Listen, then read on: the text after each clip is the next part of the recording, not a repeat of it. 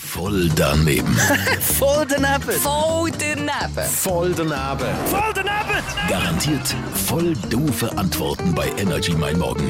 Präsentiert vom City Golf Shop Zürich. Bei uns dreht sich alles um Golf. Und dich, citygolfshop.ch. Bist du schon mal inkognito gsi? Also wie bitte was? Ko, ka, ka, Versuch's mal zu sagen. ko.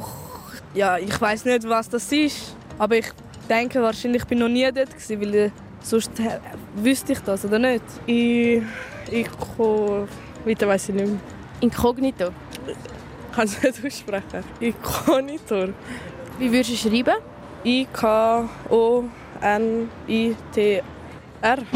Ikonitor, glaube Was könnte denn das sein? Nach was tönt's für dich? ich. Ein Ort? Bist du schon mal inkognito gsi? Nein. Wie war es gewesen nochmal? Kontito oder so hast du gesagt? Inkognito. Kontito. Was könnte das sein, wenn du so hörst? Ja, tönt voll nach einem Fremdwort.